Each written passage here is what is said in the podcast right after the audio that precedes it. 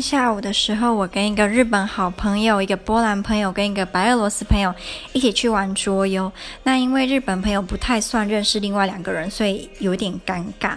幸好后来他比较放得开，那大家就玩得比较起劲。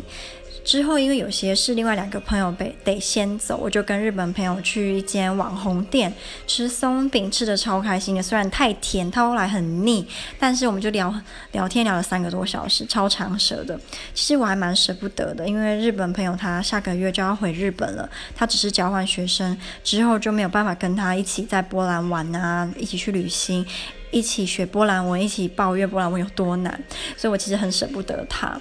那我们也约好要在八十岁以前去对方的国家玩。他说他很想要来台湾吃，看看正统的卤肉饭到底是什么味道。他非常喜欢台湾美食。然后我们下个礼拜还会一起去海边，波兰的海边城市，我很期待。